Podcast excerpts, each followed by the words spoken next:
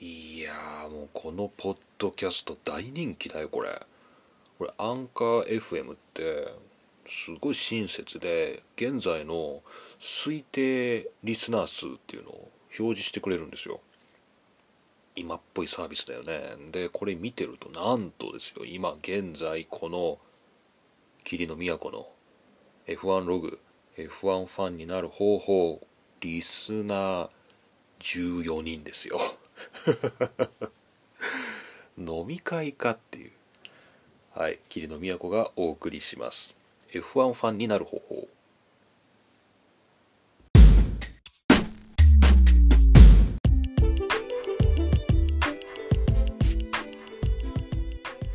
はいというわけで霧の都です。F1 大学で教えております。いやこの14って結構リアルな数字だなと思って。こうなんかリスナーの顔が見える番組だよねこれ。普通顔が見える番組っていうとこうパーソナリティの顔が見えるっていうのがこう親しみやすい番組みたいなこう表現だと思うんだけどこの番組の場合はこうリスナーの顔が見えるっていうね、まあ、大体あの人とあの人とあの人とあの人とみたいな感じで、まあ、逆に聞いてないやつに腹が立つみたいなね、まあ、そんな感じなんですよね。しかしまあ効率が悪いねこのメディアは。ねこれが何ですか？まあ、キリノの前世でやってたね F1 のポッドキャストみたいにこう何千人とかですね交渉1万人ぐらいまでこう届くようになれば効率がいいんだろうなと思うんですけど14人ですからね集まって聞けよっていう 本当に。14人だぞっていう本当リアルだなっていう感じがします。でまあまあそんなねことを愚痴っててもしょうがないですからまあ、別にたくさんの人に聞いてもらおうなんていうことがねこの番組の目的でもないじゃないんで、まあ、前世のポッドキャストではねもうパドッククラブにもね鈴鹿で2回入れてもらったし、まあ、リスナーさんのご好意でパドックにも入れていただいたしねもうやれることは全部やったかなみたいなもう上がったなみたいな、まあ、感じがあるからね、まあ、それを思えば14人でちっちゃくやってきゃそれはそれで楽しくていいんじゃないの？みたいなね、まあ、そんな感じもしてます。まあ、ただね、まあ、リスナーの皆さんね、この14人の方をなるべくこう楽しんでいただきたいということで、えー、新しい仕組みをね、用意しました。えー、お便りです。お便り。そう、このポッドキャストにはお便りが足りなかった。これ足りなかったよね。なので、お便りフォームを作りました。まあ、この番組の概要欄からですね、リンクがあると思いますんで、ちょそっちから飛んでいただければいいかなと思います。まあ、ただね、あのー、まあ、お便り、まあ、いろいろ過去試みてきて思ったのはですね、まあ、あんま長いとちょっと読むの大変なんで、まあ、短くしてほしいんですよね。だから、まあ、だからといってですよ、ま、128文字までにとかね、まあ、50文字までにと言ってもねなんか特に根拠もないし切り詰めるのは大変だしね、えー、ちょっとあんまり良くないんで単価でね単価の形で送ってくださいっていうふうに書いてありますんで、えー、57577でですねあのまとめていただいて、えー、お便りをお送りください。単価をねご投稿くださいって感じですね、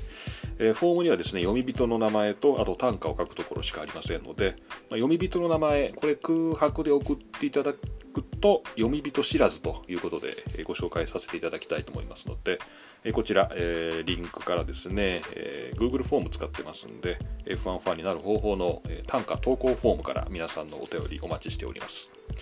早速ねあのいただいてますよ、えー、こちらえ読み人わけちゃですね。若いのに愛想笑いも板につき難あるマシーンわずかに林ってこれ誰のことだかわからないっていうこうちゃんとこう単価の中にこうドライバーの名前なりなんなりこう落とし込んでもらわないとこれわからないんじゃないですかね。まあ、とりあえずこれあの前のねあの前回の番組を踏まえた単価だっていうふうに考えますとこれは、まあ、ウィリアムズのジョージ・ラステルのことじゃないかなというふうに思うんですけどね、まあ、若いのに愛想笑いも板につきそうですねなかなかこう世渡りうまそうなですねしっかりした青年でした。まあ、こんな感じで皆さんからのお便り単価をお待ちしておりますので、ぜひ皆さん、えー、お便り単価投稿フォームからこちらの番組宛てに57577で皆さんの、えー、感想、思い、主張、質問、まあ、何でもいいですからお寄せください。えまたツイッターなどですね、えー、SNS でですね、この番組に関してつぶやきたいという方はですね、ハッシュタグ F1 ログ、まあ、ログの綴りは LOG ですね。F1 ログ、このハッシュタグをつけてですね、つぶやいていただければこちらで補足できるかなと思いますので、まあ、たまに検索かけるようにします。まあ、ただ、あの、鍵付きのね、ツイッターのアカウントなどでつぶやいたものはこれで拾えませんのでね、あのオープンにやってる方、え F1 ログというね、ハッシュタグご活用くださいというわけで、えー、お便り単価とハッシュタグのお知らせでした。まあ、今回は中国グランプリ見終わったばっかりなんで、この後は中国グランプリのお話をしたいと思います。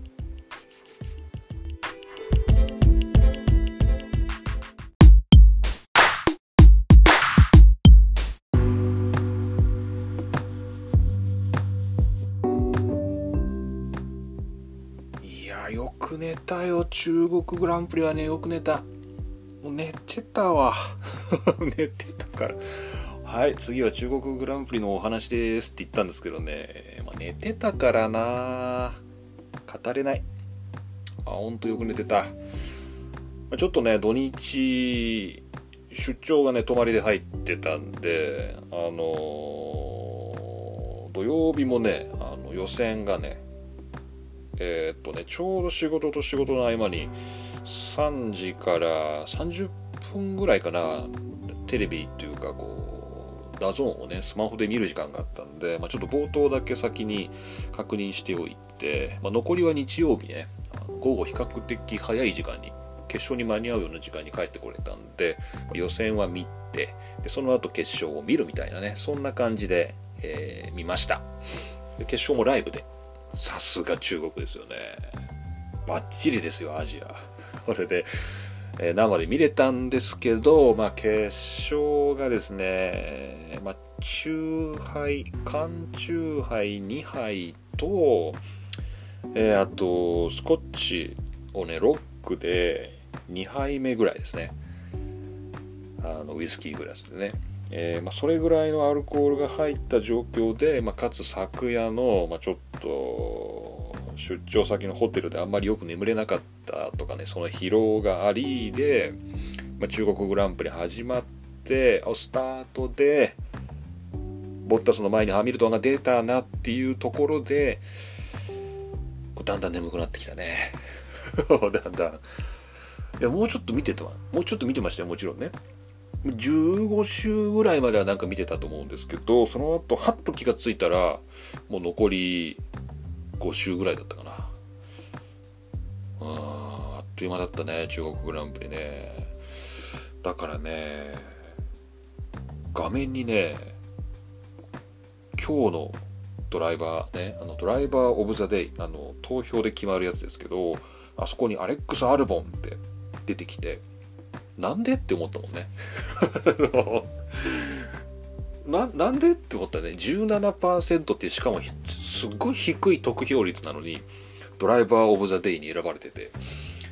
そんな低い得票率でってあんまりないんじゃないの、まあ、知らないんだけどさ、まあ、ちょっ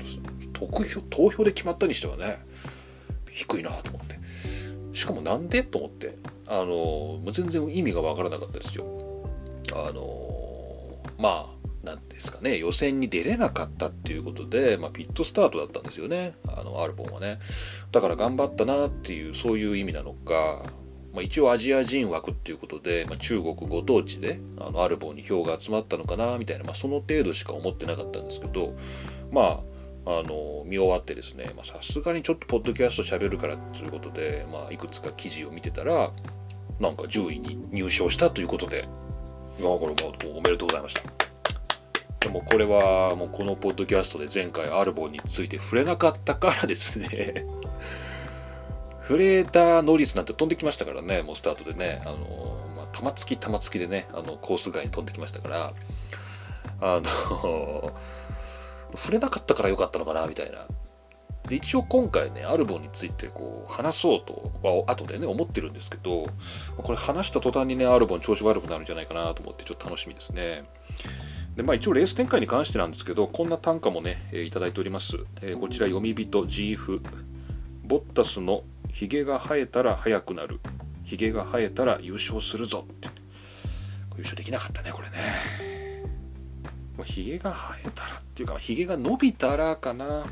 もうちょっとなんかサンタクロースぐらい伸びないと優勝できないんじゃないかな、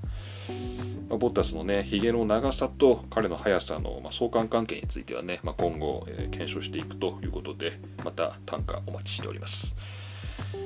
まあ中国グランプリに関しては、まあ、これ以上あまり言うこともないんで 本当に よく寝たなっていうぐらいだね。ちょっとアルボンの話しますか。アレックス・アルボンとかね、まあ、アレクサンダー・アルボンということで、あのー、まあ、全然知らなかったんですけど、まあ、前回ね、ちょっとこのポッドキャストでお話ししましたけど、まあ、なんせですね、今年新人さんがたくさんいるんですけど、まあ、新人のことよく知らないんですよ。だから、ま、応援もなんかできなくてね、だからちょっといろいろ調べてみようということで、まあ、前回あのランド・ノリスと、あのー、またこう一般的だからって名前を忘れてるんですけど、えランド・ノリスと、あれ誰だっけ？ウィリアムズのこんなことでいいのかな？あれ誰だっけ？ど忘れしちゃった。ジョージ・ラッセルだよ。ジョージ・ラッセル。本当に。こんなことだからね、リスナー14人なんですよ。飲み会トークって言われるんですよ。言われてないの自分で言ってんだよね。ジョージ・ラッセルとランド・ノリスだったんですけど、まあ、これでね、アレックス・アルボンはですね、この3人合わせて去年の F2 の、えー、っとチャンピオンシップの1位、2位、3位なんですね。トリオ。ラッセルが去年の F2 のチャンピオンで、2位がノリスで3位がアルボンだったっていうことで、まあ、この3人が今年 F1 に上がってきたっていうのは、まあ、CS でも DAZN でも解説に散々言われてるんでしょうけど、まあ、順当なことで、まあ、非常にいいことだっていう感じがしますよね。こうこの何て言うんですかね頑張っても報われない現代社会の中でねあこんなにちゃんと頑張れば報われる世界もあるんだなみたいなこう子供に間違った夢と希望を与えるっていうね、まあ、本当にそういう展開になってますよね。まあ、よかった、本当に報われて、まあ、ラッセル報われてるのかどうかよくわかんないけども、まあ、F1 ドライバーになれてよかった。で、この3人でアルボンだけは、えー、まだ調べてなかったからよくわかんなかったんですよ。で、ちょっとですね、今回調べてみたんですけど、まあ、またあの記事はね、いろいろこう英語で主に読み漁ってですね、それをちょっと総合してお伝えするんで、まあ、特にこの記事っていう出典はないんですけど、まあ、アルボンもですね、あの8歳からカートを始めたっていう、なんか去年じゃないや、前回もなんかノリスだか、えー、ラッセルだかで言って、たような気がするんでなんか最近は8歳7歳ぐらいからカートを始めるのが流行ってるのかなっていうくらいの浅い認識です。えー、でまあ8歳ぐらいからカート始めたっていうことで、あのー、しかもですね現在はトロロッソに乗ってるっていうことであこれはもうレッドブルの育成ドライバーだろうなっていう、まあ、皆さんそういう風に感じますよね、まあ、確かにそうだったっていうところがこのアルボンの面白いところらしくてあのーまあ、現在ねあのトロロッソに抜擢されてるんですけど、まあ、確かに彼は、えー、ジュニアの時代ですねレッドブルの、えー、ドライバーとしてレッドブルから、まあ、スポンサーを受けてですね活動してたんですけど2012年を最後にレッドブルの育成プログラムから外れたんですね。2012年今から6年前ですか、まあ、7年前。だからあのレッドブルのドライバーではなかったという、まあ、認識でいいと思うんですね。だから過去完了形なんですね。一時期レッドブルのサポーターを受けてたけど、まあ、その後は、まあ、なんとか自力でやってきたと。まあ、もちろん他のですね、ロータスとか、あの他のドライバー育成プログラムに参加などしてたようなんですけど、まあ、結構自分で頑張らなきゃいけない人だったっていうところですね。で2012年になんでレッドブルの、えー、このプログラムを外れたのかっていうことに関しては、まあいろいろ記事によって書かれていることが違って、まあ、2012年に走ったフォーミュラルの2.0で、えー、ポイントを1ポイントも取れずに最初のシーズンねそれを終えちゃったっていうことで愛想愛想をつかされたんだっていうことを書いている記事もあるし、まあ、アルボン自身は、numerous reasons とも無数の理由があるとこのレッドブルの育成プログラムからね2012年を最後に外されたのは無数の理由があるんだということを言っている、ね、インタビューで答えている、え記事もありました。そんなにあるのかと、まあ、つまり、えーまあ、アルボン自身の認識ではフォーミュラルノーの、ね、こう成績だけで、まあ、レッドブルを外されたわけじゃないんだよということは、まあ、なんとなくほのめかしているということですね。じゃあ何なんだよその理由っていうね、まあ、ちょっと気になったんで、まあ、他わかんないですよね、まあ、お金なのかな、まあ、何なのかなっていうふうに思ってたんだけどここでですねこのアルボの両親っていうのが出てくるんですけど、まあ、お父さんはレーシングドライバーなんですよね。ツーリングカー GT の、えー、ドライバーだったそうでえっ、ー、とどこだったかな？セパン12時間だかな？なんかその耐久レースで勝ったことがあるみたいな、まあ、それなりのキャリアのある、えー、ツーリングカーの、ドライバーだったそうで、まあ、そういう意味ではアルボンは2世ドライバーということだね。お父さんはイギリス人ということで、あのアルボン自身はイギリス人の血を引いているということになりますがま現在メディアで言われているようにまタイの、えー、血も引いているんだということでまこのタイランドはどっから来るんだっていうとこれはお母さんと、えー、お母さんの名前は何だったかな？お父さんの名前も忘れちゃいましたけど、えー、あなんかマンセルっぽかったからナイジェルかな。ナイジェル・アルボンだったかな。お父さんがどっちだったかな。お父さんはナイジェルさんで。いやそうだよね。アルボンじゃないよなお父さん。お父さんはナイジェルさんなんだけどあれ？あいいのか。お父さんお父さんのせいになるんだからいいのか。ナイジェル・アルボンなのかな。ちょっとこれ裏取った方がいいのかな。さすがに。まあこんなん今調べれば分かることだからちょっと調べてみるか。ナイジェル・アルボン。あナイジェル・アルボンでいいんですね。はい、えー、アレクサンダー・アルボンのお父さんはナイジェル・アルボンと、えー、この人はツーリングカードライバーでした。お母さんがですねタイ人で、えー、カンカモル・アルボンとカンカモルさんっていうんですかね、えー、ちょっと英語で書いてあるんで分かんないんですけどこの人がですねなんか不思議な人で、えー、まあこのアレクサンダーのお母さんなんですけどうんと2012年に刑務所に入ってますね。刑務所に入ってますね。えー、っとなんか巨額の、えー、詐欺？詐欺事件を起こしたということでどうも高級車をですね、まあ、販売すると、まあ、偽って、え、車を、まあ、実際には渡さずにお金だけ回収するとかね。なんかそういうこう車絡みの詐欺事件を起こしてですね2012年に、えー、刑務所に入っていると、えー、いうことです。で、えー、その詐欺事件で集めたお金は彼女が何に使ったかっていうとえー、彼女の子供の養育費と、まあ、教育費か education だからな、えー、教育費として使いましたという供述があったということです。でこれよくわかんないんだけどさそのえーと、その子供っていうのがさ何人いたのかとかねなんかよくわかんないんだけど、まあ、これがアレクサンダー・アルボンにも使われてたのかどうかっていうのはちょっとよくわかんないです。それはね書いてないんでわかんなかったですね。もうちょっと調べればわかるかもしれないんですけど、まあ、何にせよ2012年に刑務所に入ったっていうことでお母さんがね。まあこれあれじゃないの？レッドブルのねジュニアチームから外されたのも2012年だしまあこれ偶然の一致かもしれないけど、まあ、ちょっとレッドブル的にはさすがに実のお母さんがちょっと車の詐欺で刑務所に入ったっていうのはちょっとさすがにまずかったんじゃないのかなっていうなんかそんな感じもしますね。まあそう考えるとちょっとアレクサンダー・アルボンはね別に自分で詐欺やったわけじゃなくて勝手にお母さんがやってたことで、まあ、お母さんとは距離を取っているという報道もありまあちょっとかわいそうだなという感じもして、まあ、苦労人だなって感じです。でお母さんはですね懲役6年だったそうで2018年にですねもうこの刑務所から出ているということです。まあ、これも偶然の一致なんですけど、まあ、2019年になってこのトロロッソっていうねまたレッドブルのチームにこのアルボンが帰ってきた、ね、帰ってきたんだっていうのもこうまさにこのお母さんが刑務所に入っていた時期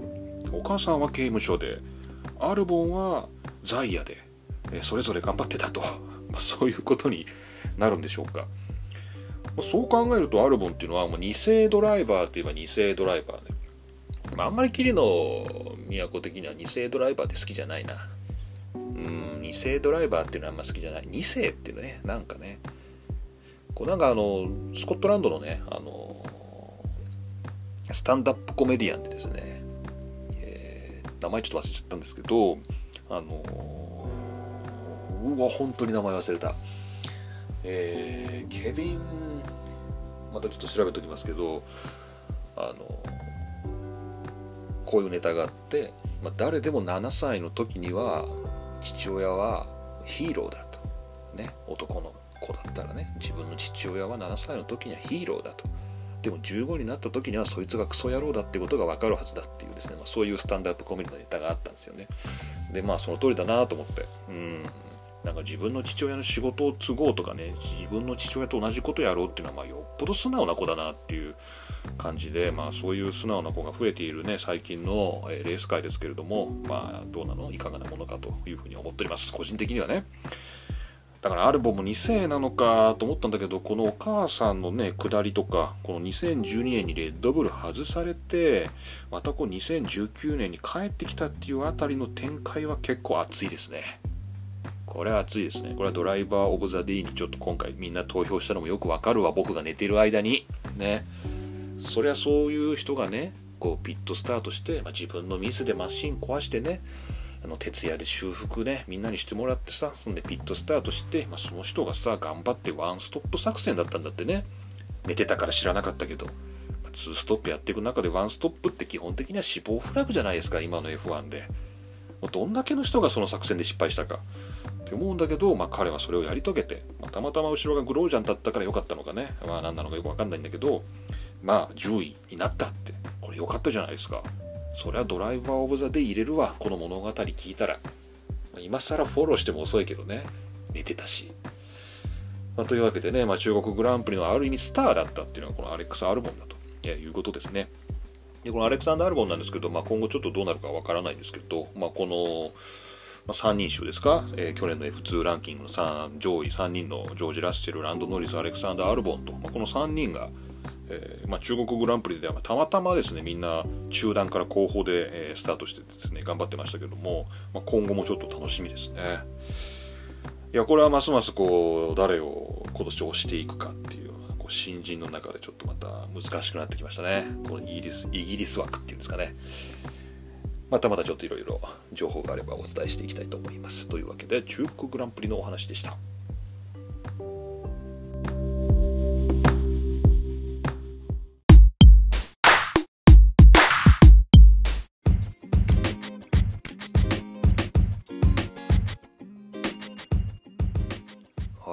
はい霧の都です。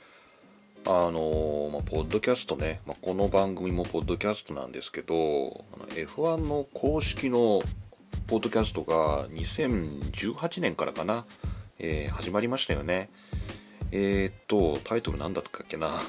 ちょっと今自分のライブラリを見ますけど「Beyond the Grid」か F1 Beyond the Grid っていうポッドキャストが始まっててこれね今見るとねいつからかな。やっぱ2018年からですね。2018年から始まっててエピソード的には今34ぐらいまであるのかな。1回目が2018年6月29日から始まっててで最初のゲストが2回目にルイス・ハミルトンが来てますね。でこんな感じでですねやっぱ F1 の公式のポッドキャストなんでもう毎回こう F1 関係者、まあ、ドライバーからエンジニアからチームマネージャーからですね、まあ、どんどん出てくるんですよ。で毎回1人にこうフォーカスして、まあ、その人にインタビューするっていうそういう形式をとっててこれすごくないですか？でもすごくないですかっていうかまあ公式の力なんだけど、まあ、こうゲスト見ててもルイス・ハミルトンから始まってロバート・クビッサマーク・ウェバーエステバン・オコンマーティン・ブランドルクリスチャン・ホーナージャック・ビルヌーブゲロハルト・ベルガーエディ・ジョーダンロメイン・グロージャンステファノ・ドメニカーリートト・ウォルフアラン・プロストピエール・ガスリージョニー・ハーバートシャルル・ルクレールシャルル・ルクレールそういえばこれ最近チャールズ・ルクレールって言ってる？中継で。これは何？ DAZN だけなのかな？CS は違うのかな？チャールズ・ルクレールっておかしくない？これシャルル・ルクレールっていうのはよくない？これシャルルは英語で読むとチャールズだけどだったらルクレールも英語読みした方がよくない？えー、っとルクレールはこれ英語で何て言うのかな？レクラークレクラークかな？チャールズ・レクラークが言った方がよくない？シャルルならシャルル・ルクレールだしチャールズならチャールズ・レクラークじゃない？まあどっちでもいいか。えー、っと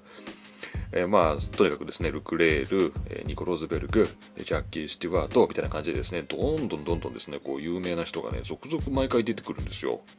まあ、1回あたりね、まあ、短いのもあるし長いのもあるんだけど、まあ、長いと60分ぐらいあるんですけど、まあ、短いと30分ぐらいで終わるみたいななんかそんなポッドキャスト。これが F1 Beyond the Grid ってやつで2019年シーズンもまた始まって、えー、結構続いてます。すごいですよ。最近ルカ・ディ・モンテゼモーロとかですね。あのもちろんデイビッド・クルサードも来てますしね。この前ハースのねマネージャーが来てましたけどね。スタイナーね。こんな感じで、あの F1 Beyond the Grid ですね、あのこんなポッドキャスト聞いてる暇があったらですね、ぜひ皆さん英語学習だと思って、これ聞いたらどうかなと。霧のどうなんだっていうことなんですけど、まあこれ登録してるんで、あの聞いてるんですけど、まあ、特にねあの車で運転してる時にね、まあ、そんななんかたくさん僕長距離車運転しませんけどあの車の中であの SD カードにこれ全部入れてあってもうずっとこうなんか無限ループしてるみたいななんかそういう時期が結構あって2018年の間ずっとそうしてましたね。だからねあの結構何回も何回も聞いてるんですよ。でまあ何回も何回も聞いてるんだけど、まあ、本当に聞き流してるだけなんであの全然わからないんですけどちょっとこの話しようかな今日。なんかねたまにねすごい耳に残る表現っていうのかな、まあ、ちょっと英語、まあ、F1 の英語の話なんだけどすごいねやっぱりいろんなアクセントの英語があるんだけどやっぱこう耳なじみがあるのはイギリスの発音っていうのかな。やっぱイギリス人の人が出てくるとなんかなんかあこんな感じだなみたいな感じでよく、まあ、車運転しててもちょっと耳にヒュッと入ってくるっていうところあるんだよね。それであのなんか変わった表現使うなというのがこうちょっといくつか記憶に残ってんだけどあのマーチン・ブランドルとあと誰だったかな今ちょっとリストを見て思い出しますけどあのロブスメドレーか。そうロブスメドレーね。あのもともとフェラーリで、まあ、次ウィリアムズ行って、まあ、その後またどっか転職したの？なんかそれでエンジニアのね。あのロブスメドレーとマーティン・ブランドって2人ともイングランド出身だと思うんだけどあのガルバナイズっていう表現を使うんだよねガルガルバナイズ、ガルバナイズみたいなことを言うんだよね。ガルバナイズチームとかね、ガルバナイズチーム、なんか、he is Sena ガルバナイズチームとかね。ガルバナイズってなんかさ、ちょっと響きもちょっとおかしい。なんていうの？おかしみがあるじゃん？ガルバナイズってさ、強そうだし。あの あのどんなんだっていう。ガルバナイズってなんかちょっと強そうだしなんかちょっと耳に残ってたわけ。でもちょっとその時パッと表現の意味が分かんなくてガルバナイズってどういう意味かなと思って。うんと知ってます？なんかガルバナイズカタカナでさガルバナイズって検索するとなんか日本語の文脈だとガルバナイズ交番みたいななんかこう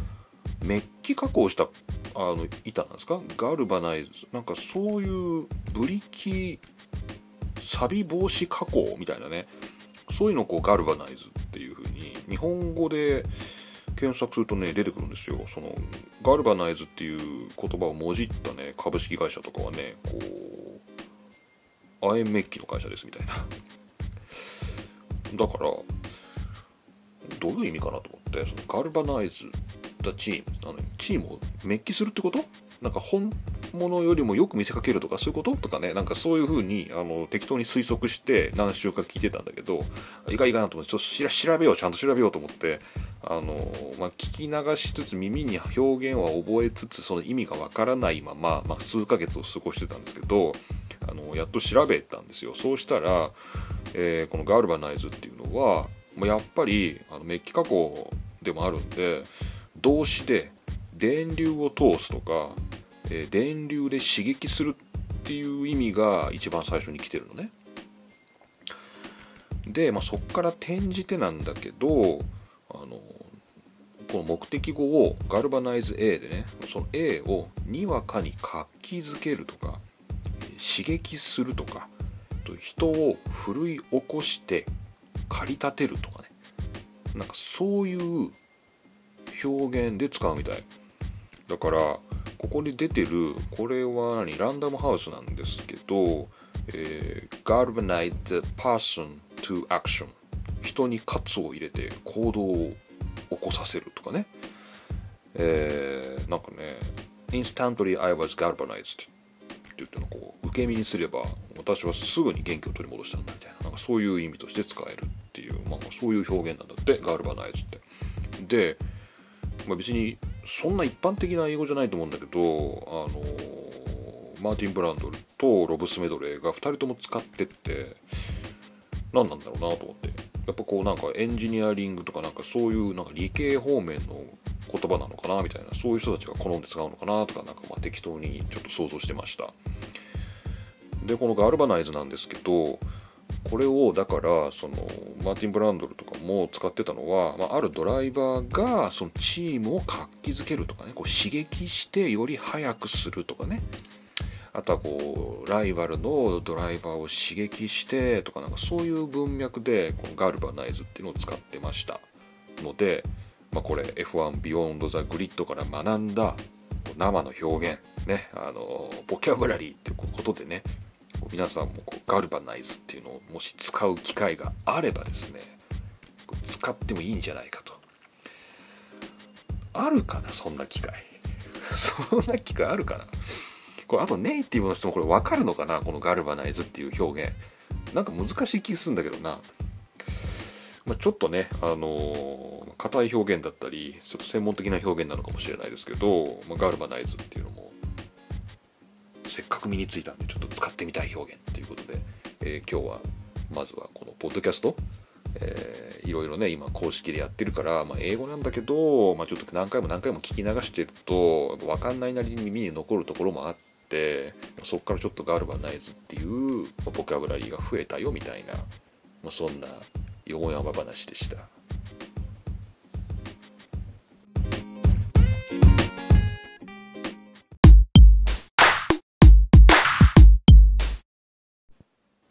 はいというわけで霧の都がお送りしました。F1 ファンになる方法。F1 ログ by 都霧のということでね、えー、こちらの番組宛てのお便り単価形式でお待ちしております。リンクはですねこの番組の概要欄から Google フォームに飛んでいただきまして読み人および単価こちらにご投稿ください。よろしくお願いします。またソーシャルメディアで発言される場合にはシャープ F1 ログ F1LOG とこちらのハッシュタグつけていただきますとこちらで把握できるかもしれませんのでよろしくご検討ください。まあ、この番組特にグランプリに合わせてリリースするというお約束はありませんので、まあ、次一体いつ出るのか果たして次のグランプリの後に出るのか、まあ、その前にたまたま時間が空いたから何か適当に話すのかこれちょっと分かりませんけれども、まあ、確実に次出ますので皆さんまたお待ちいただきもし気が向いたらですねお友達などにご推薦されてもよろしいのではないかと。さすがに14人というのは効率が悪い。これ大学の講義でさえですよ。200人とか300人一部屋に集めて90分間独演会をしているというのにねこのポッドキャストこのインターネットというこの広大な海に対してこのボトルを投げてそれ拾うのが14人っていうねこう非常に効率の悪いメディアになっております。まあ、このポッドキャスト今ねブームブームと言いますけれどもね、まあ、ここにまだブームは来てないなという感じです。まあ、皆さん、えー、引き続き聞いていただける方はですねよろしくお願いいたします。